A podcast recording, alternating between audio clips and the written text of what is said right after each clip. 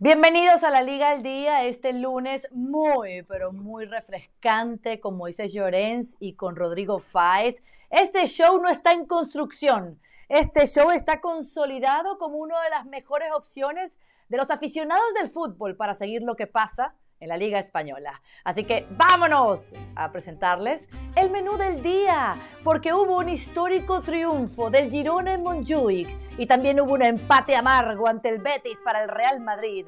Alivio para Javier Aguirre, sí, ya les contamos cómo, bueno, ellos nos los cuentan y el 11 de Benzema tiene algunas omisiones. Pero señores, si nos vamos a guiar por emisiones, entonces estuviésemos todos amargados. Y vamos a arrancar con este Barcelona que ha perdido 2 a 4 ante el Girona en casa, en un partido donde a todas voces Xavi ha dicho que es que el equipo está en construcción a dos años de su llegada al club azulgrana.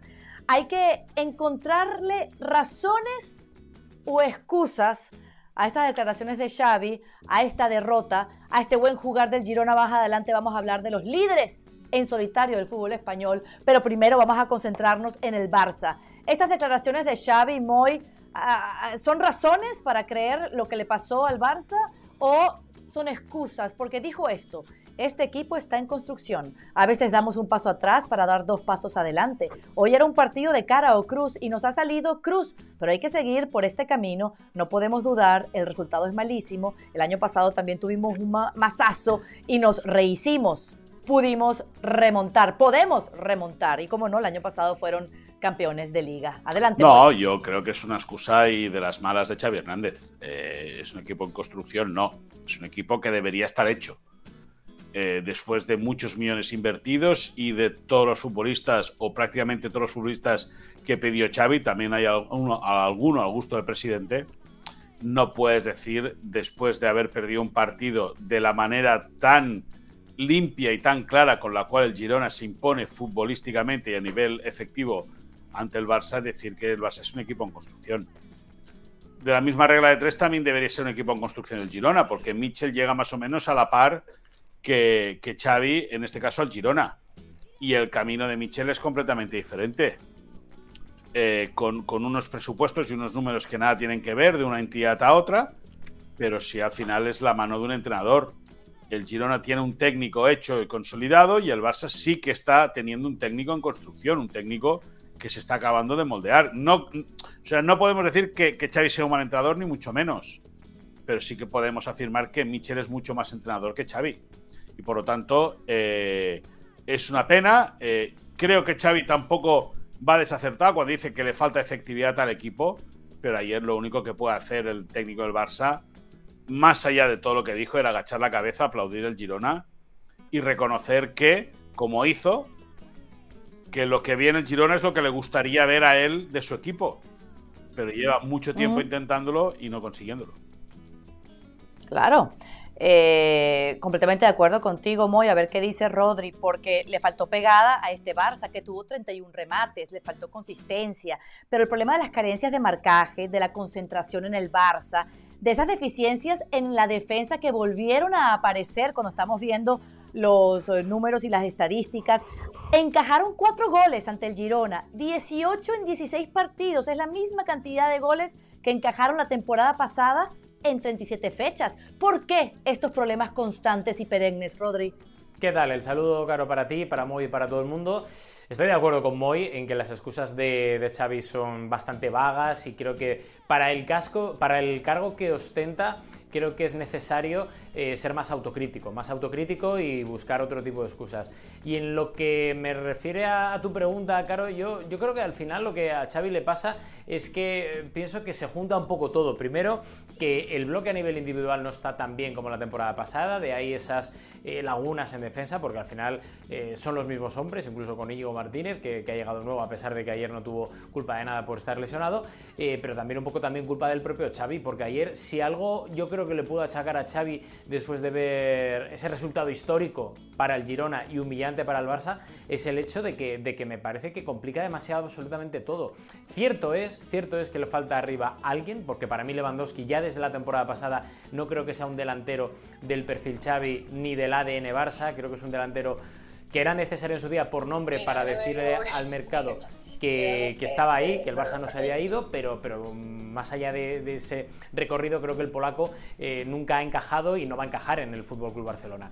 Y necesita alguien arriba, el Barça, para intentar cristalizar esas oportunidades que tiene. Pero es que, insisto, creo que no puede poner ninguna excusa Xavi después de comparar los presupuestos, el fondo de armario, las plantillas a nivel individual y a nivel colectivo entre un equipo y otro. O sea, necesita un claro giro de timón importante, un punto de inflexión, y es que no llega, no llega y no llega. Yo aquí estoy harto de decir que hay que tener paciencia con Xavi, pero es que te da la sensación de que tampoco ayuda mucho, ¿no?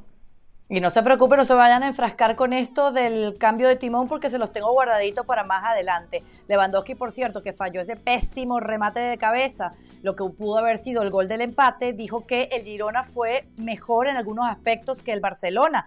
Deco dijo, nos pasó esto porque no fuimos contundentes y Araujo fue el que dijo, el Girona tiene calidad para ganar la liga. Y por eso vamos a meternos de lleno en este tema, Moy, porque esto fue un histórico triunfo del equipo de Michel Sánchez que está con 41 puntos líder solitario. Es una carrera inédita porque si sacamos los tres grandes de España, nunca nadie que no fuese Real Madrid, Atlético de Madrid y Barcelona estuvo en el primer lugar a estas alturas de la temporada. Ahora sí le creemos al Girona, ¿tienen chance? ¿Cómo lo ves? Hombre, yo creo que estuvo el Sevilla, ¿eh? Creo que el Sevilla fue líder a estas alturas de temporada, eh, un, curso, no fue campeón, pero creo que el Sevilla estuvo, estuvo líder, eh, eh, como está ahora el, Girona. A ver, Madera, Madera idea y jugadores para ser campeón tiene el Girona porque lo ha demostrado. Es el mejor equipo de las cinco grandes ligas. de los máximos goleadores, de los monos goleados. A nivel de eficiencia, sin duda, eh, ya te digo, el mejor de las cinco grandes ligas. De fútbol, sin duda, el mejor de las eh, grandes cinco ligas. Otra cosa es que le dejen ganar el campeonato. Y con eso es, ¿conviene al fútbol español que el Girona gane la liga? Bueno, pues, pues podría convenir o no. O no. Porque recordemos que el Girona, por ejemplo, en casa, eh, lejos del estadio, lo ha ganado todo menos un partido que empató que fue en la primera jornada ante la Real Sociedad. Eh, ya te digo, eh, por, concepto, por idea y por ejecución, el Girona puede ser campeón de liga sin ningún tipo de duda. Por lo que quiere el entrenador y por la, humildad, por la humildad de los futbolistas, el Girona puede ser campeón de liga. Ahora, ¿le dejarán ser campeón de liga? Esa sí es otra pregunta. ¿Qué estás insinuando? Que sí, bueno, muy fácil, yo no estoy insinuando nada. ¿Le dejarán ser campeón de liga? Yo creo que, queda, que es muy claro. Si la, la pregunta, o sea, no es que se trate de insinuar o no insinuar ¿Tú crees que al Girona le van a dejar de ser campeón de liga o no? Pues una historia fantástica, ¿por qué pues- no? Jugando así. Ah, pues entonces tú crees que sí. Yo tengo mis dudas que al Girona le dejen ser campeón de liga. Está. Mira, Michel Sánchez antes de este partido dijo que si le podían ganar al Barça en Montjuic iban a alcanzar otro nivel. Lo han hecho. Sí. Lo no, no, está claro. Y ya te digo, y los números que tienen y la forma de, de jugar y el concepto futbolístico que tienen es único. Es más, Xavi, volvemos lo de antes, Xavi reconoció públicamente que lo que ve en el Girona es lo que le gustaría él ver en su equipo y no lo consigue.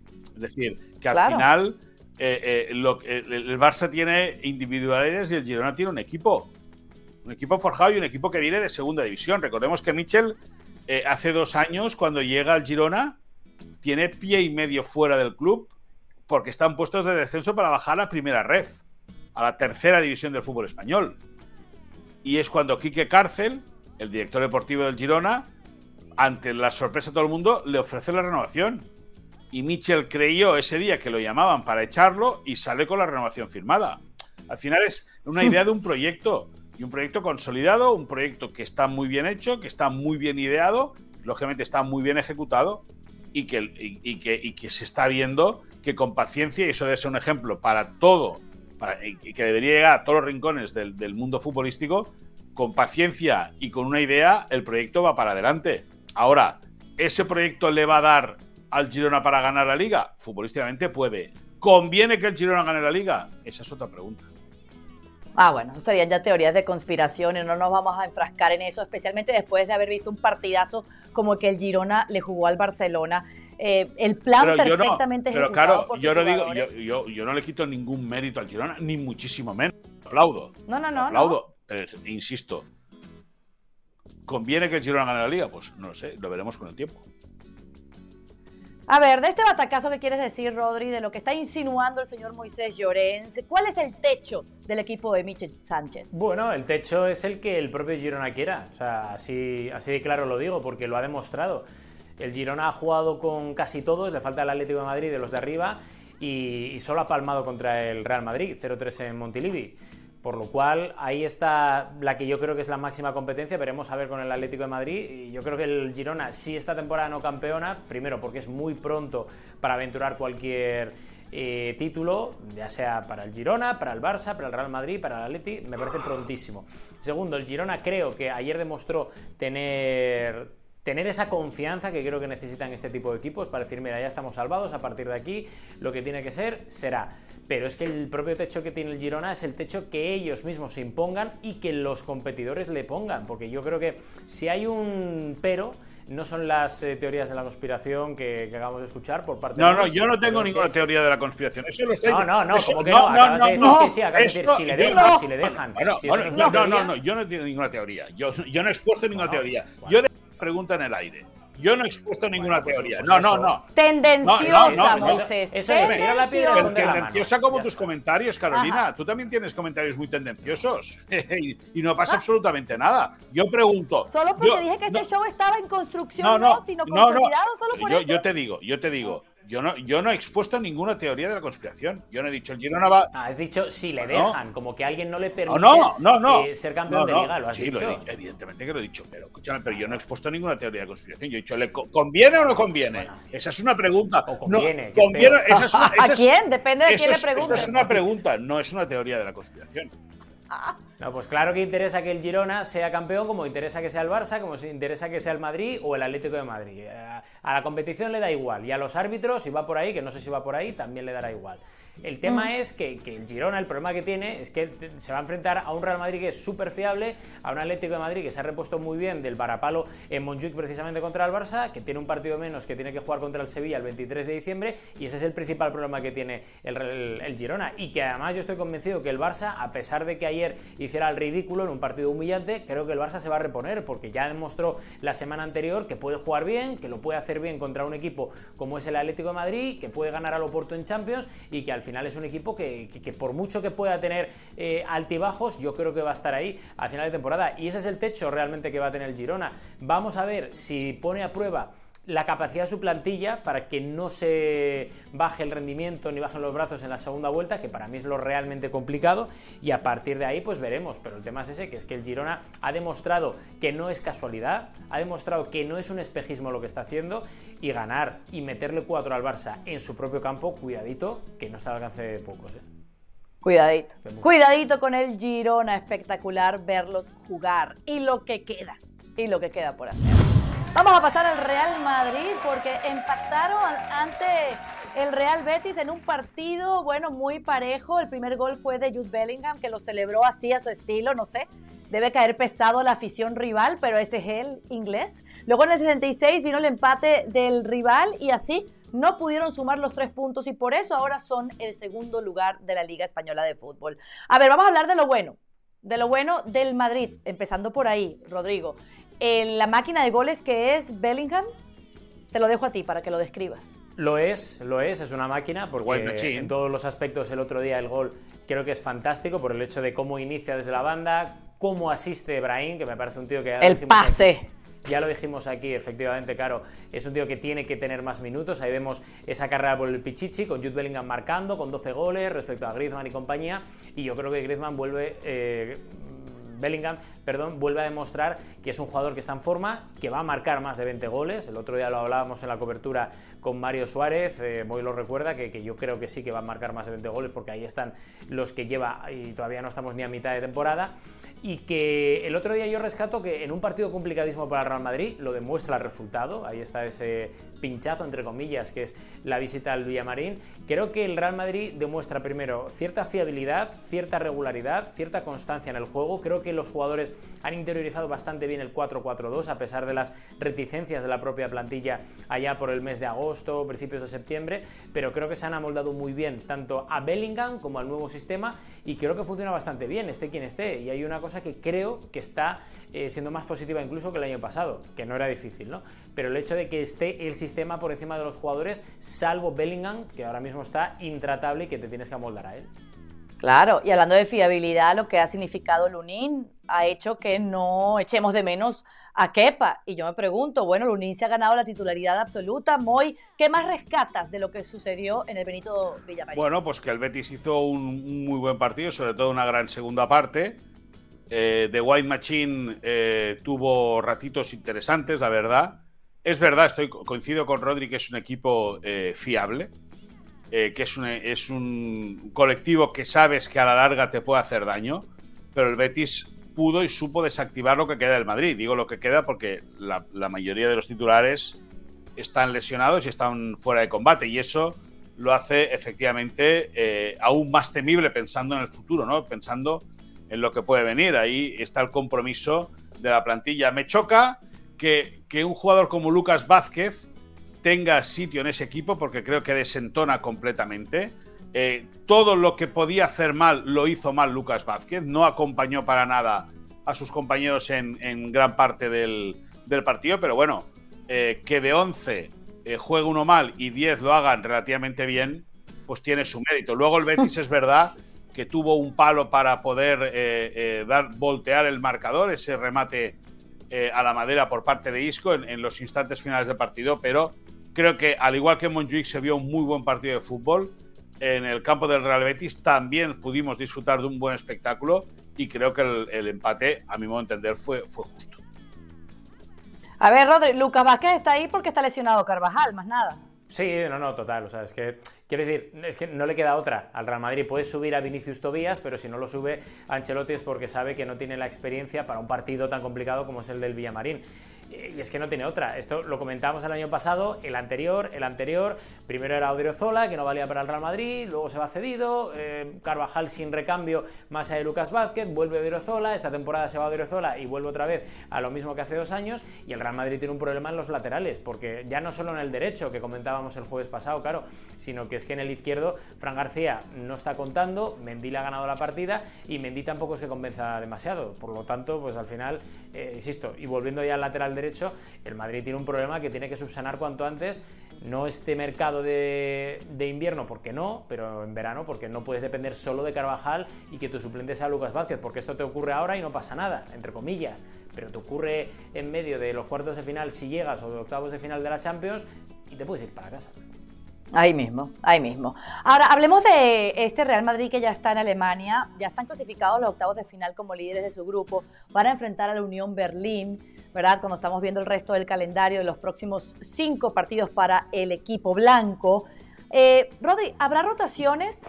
Ya Ancelotti adelantó que habrán rotaciones, probablemente le dé descanso a Valverde, pero pocas rotaciones. No me digas que este no es un partido para rotar. Es un partido no para rotar, que sí, sino para incluso que Nico Paz y compañía, la gente del Castilla, tenga opciones de jugar como premio en un partido de Champions. Yo creo que Ancelotti haría bien si incluyera, no te digo a todos, pero a varios de los canteranos que han viajado con el Real Madrid. Veremos a ver, porque no es Ancelotti muy amigo de las rotaciones en ese aspecto, pero yo creo que un premio esta temporada sí que se merece. Y para ti, ¿cuál es tu visión de... Eh, lo que está en juego para el Madrid las próximas cinco fechas y especialmente este partido de Champions. Bueno, de Champions un trámite. Y luego tiene partidos de liga el Villarreal, que con Marcelino tampoco levanta cabeza.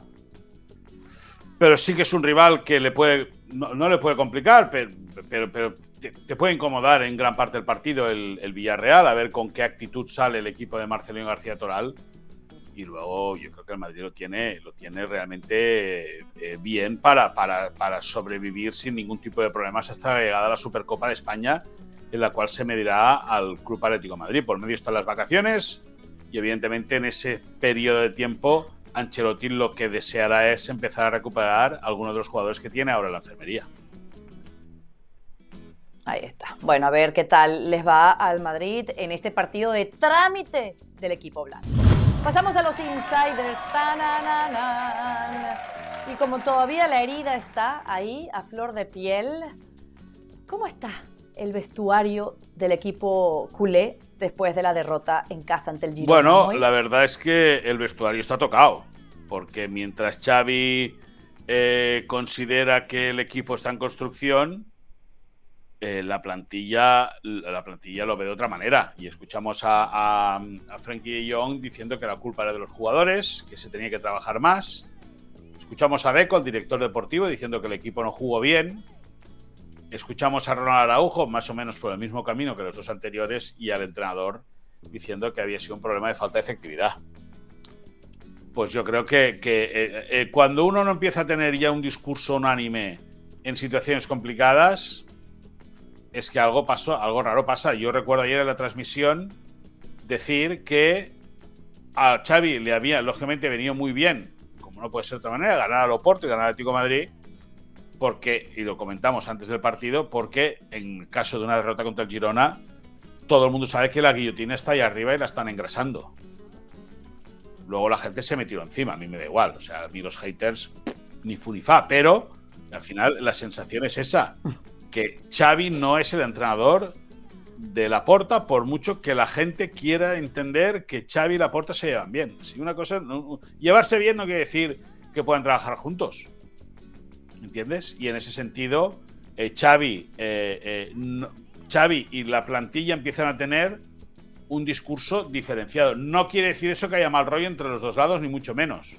Pero mientras los futbolistas hacen autocrítica, y el director deportivo critica directamente, el entrenador lo ve de otra manera. Sí, ese, es el problema, los mensajitos cruzados.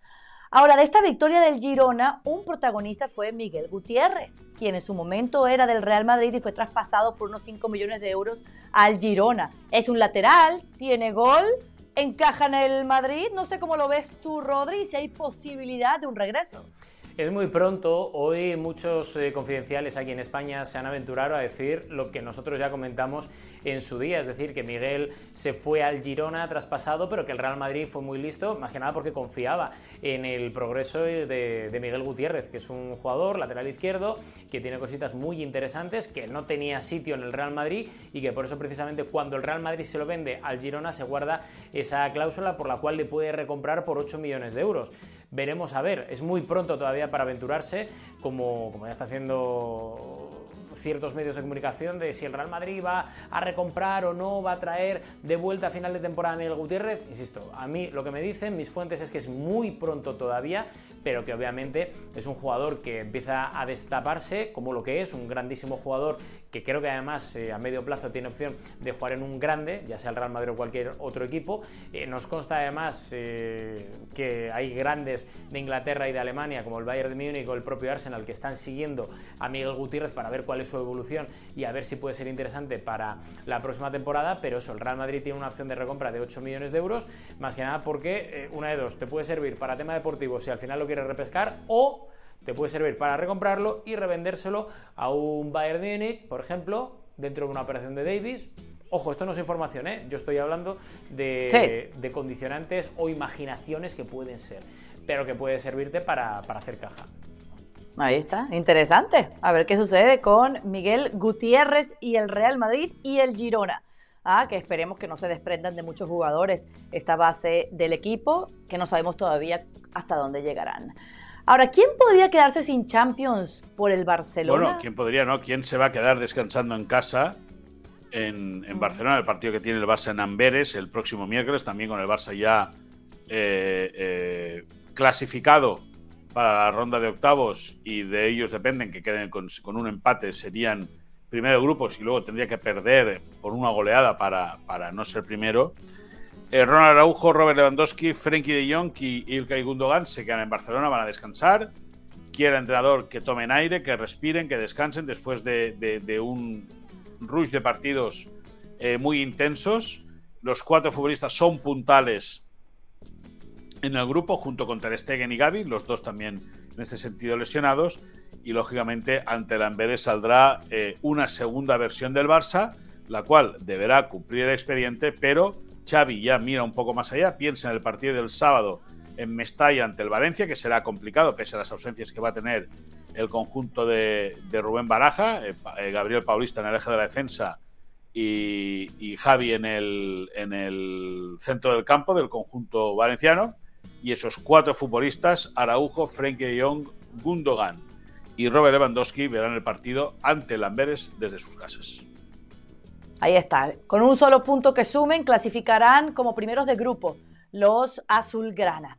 Por el otro lado, hay alivio en el Mallorca que este fin de semana venció al Sevilla por un gol. Alivio para Javier Aguirre, ¿no, Rodri?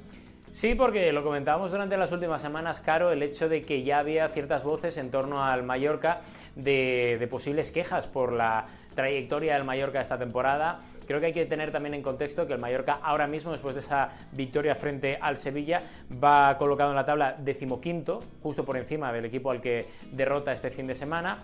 Eh, tiene unos 14 puntos, es decir, que va 5 por encima del descenso y que al final son eh, muy buenos datos para un equipo que, recordemos, eh, tuvo que vender bastante del talento que tenía durante el mercado de, verano, intentando que la plantilla estuviera a la altura de la del año pasado, que de momento, desgraciadamente, no es posible entre otras cosas también por la lesión, mala suerte de Muriki, que se lesionó en el último parón de FIFA. El tema es que Javier Aguirre ya respira un poco más tranquilo porque para mucha gente dentro del club el partido contra el Sevilla era una final, una final que eh, sacó adelante bien el equipo con ese 1-0 final y sobre todo dando un poco de relajación y de tranquilidad al entorno eh, Javier Aguirre está muy tranquilo, sabe cómo es esto, conoce perfectamente el fútbol español, sabe lo que es entrenar a un equipo como el Mallorca y ya lo dijo la temporada pasada durante muchísimo tiempo, que la situación clasificatoria del año pasado seguramente era irreal por estar por encima de las posibilidades propias del, propio equipo y que lo normal era llegar hasta el final jugándose la permanencia. Este año está un poco más ajustado el equipo y su rendimiento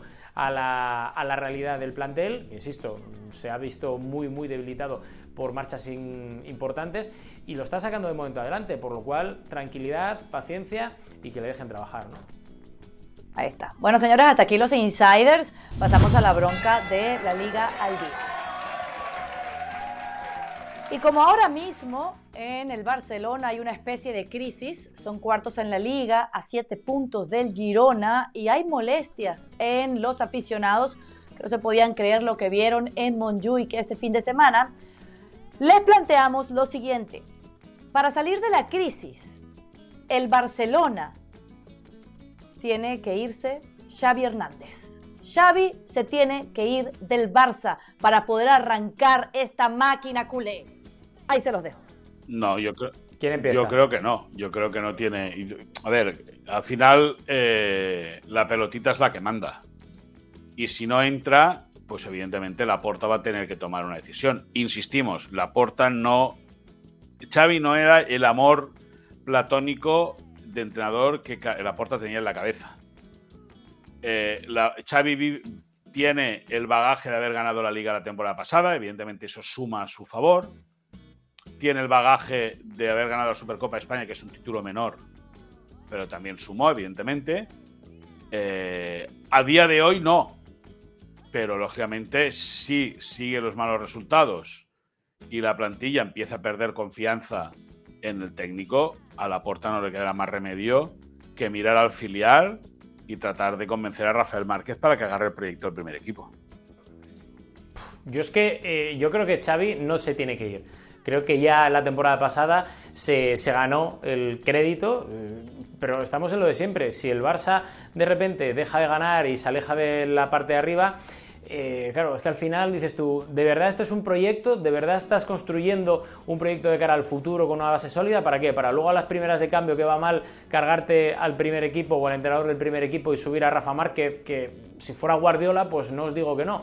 Eh, no lo tengo visto, pero no sé cómo, cómo, cómo rendiría en el primer equipo como entrenador. O sea, yo el problema del Barça, más allá de que Xavi obviamente tiene culpa, para mí es que mm, se ha reforzado con un tío que viene rebotado eh, como es Íñigo Martínez del, del Athletic de Bilbao, que puede servirte para algún partido, pero, pero es que luego te viene rebotado también Joao Cancelo, porque lo trae Méndez, entiendo, porque es que no valió ni en el Manchester City ni en el Bayern de Múnich, porque, porque por una cosa o por otra. Joao Félix no había rendido en cinco años eh, con continuidad, con regularidad y de repente también se lo encasquetan a Xavi. Creo que, insisto, tiene culpa Xavi, pero tampoco tiene tanta culpa. Recordemos que también le endosaron a Lewandowski en su día, por lo que fuera, pero que no es un jugador ni un delantero del agrado de Xavi, por lo cual igual hay que darle todas las herramientas que pide Xavi para ver si Xavi puede ser o no el gran entrenador que muchos creen que puede ser, o si no, pues no sé, cortar por lo sano, pero yo es que, en serio, creo que le daría crédito. De todos los que has dicho, solamente Joao Félix ha sido, no ha sido nunca del agrado de Xavi. De todos. Es decir, Lewandowski, Cancelo, Íñigo Martínez, todos han sido petición del entrenador. Otra cosa es si el entrenador tiene o no capacidad y experiencia suficiente como para llevar un barco como el del Barça. Esa es, otra película. Y al final va a ser el tiempo, lógicamente, y la paciencia del presidente, que a veces es de mecha corta, el que acabe tomando la decisión de si Xavi sigue sirve para el Barça o no. Ya, pero a Xavi tendrás. Si tú a Xavi le dices Íñigo Martínez o Guardiol, ¿a, por quién va? Por Guardiol. También él entiendo que se ha adecuado un poco a las exigencias financieras. Y si a ti te dicen trabajar en ESPN o trabajar en Radio Teletaxi, ¿qué te vas? Pues ahí ESPN. obvio, obvio. Pero claro, puestos a elegir, pues claro, puede ser del agrado, no te digo Evidentemente. Eh, está, puestos, puestos a elegir, pues como Xavi no tenía para elegir y era Íñigo Martínez o Íñigo Martínez, pues decidió por Íñigo Martínez. eso. Pero sí que le gustaba. Me encanta, me encanta, me encantan las opiniones encontradas, me encantan ustedes en la bronca del día. Y también les tengo un tiempo extra porque no se me van a ir todavía. Y es que Karim Benzema dio su 11, su 11 histórico ideal y en ese 11 destacan más las ausencias que las presencias. o que los presentes. Eh, Escuchemos. Daniel Alves, izquierda eh, Marcelo, centrales uh, Sergio Ramos y Pepe. Luego los dos medio Makelele, Pogba, Zidane, Ronaldinho, Ernest, Ronaldo y yo. ¡Wow! No puso a compañeros, por ejemplo, no puso a Casillas en la portería, no puso a Modric, a Kroos o a Casemiro se fue muy internacional. Bueno, ah, cada quien con sus gustos. Claro, eh, pierde la razón en ese 11 cuando pone a Pogba, con todos los respetos, porque el resto puede estar más o menos de acuerdo, que puede haber otro, pero Pogba, Pogba, ¿de verdad Pogba? Venga. Y se deja Messi. Anda ya. Se deja Messi, claro, obvio. Exacto. Eso, esa es eso. es una bueno, de las está, más importantes. Que no pasa nada por poner a Messi, que ahora ya no está jugando en el Real Madrid, que no se te va a enfadar nadie de arriba del club. Por lo cual, ahí está, oye, pues ahí está el gusto futbolístico de Benzema. Ay, Karim. Lo, extraña la Benzema del Madrid, Rodri. ¿Qué le dicen desde la Casa Blanca? Hombre, pues eh, Benzema condicionó muchísimo el año del Real Madrid. Había firmado o había palabrado un año más, pero no firmaba, no firmaba, no firmaba, hasta que ya levantó la ceja eh, Florentino y dijo que este se nos va y se fue. Por lo cual eh, sí que le echan de menos, pero cada uno, oye, pues que le vaya muy bien en Arabia. No deja de ser una leyenda del Real Madrid por todo lo que ha aportado cuando estaba Cristiano, cuando no estaba Cristiano. Creo que es un tío que, que no ofrece lugar a dudas. Pero ya está, si es que el Madrid al final, mira, se le va a Benzema, se le va a Bale, se le va a Cristiano y ahí sigue el Madrid. ahí está. No pasa nada. Se fue, se fue, como decía Laura Pausini. Se fue. se fue. Y ustedes se me van, pero hasta el jueves que los vuelvo a capturar aquí en la Liga del Día. Son dos entregas a la semana. Estaremos calentando lo que se viene el próximo fin de semana en esa liga que usted ve por la pantalla de ESPN Deportes en los Estados Unidos y que usted baja por streaming en ESPN Plus. Chao, chao. Chao. Adiós.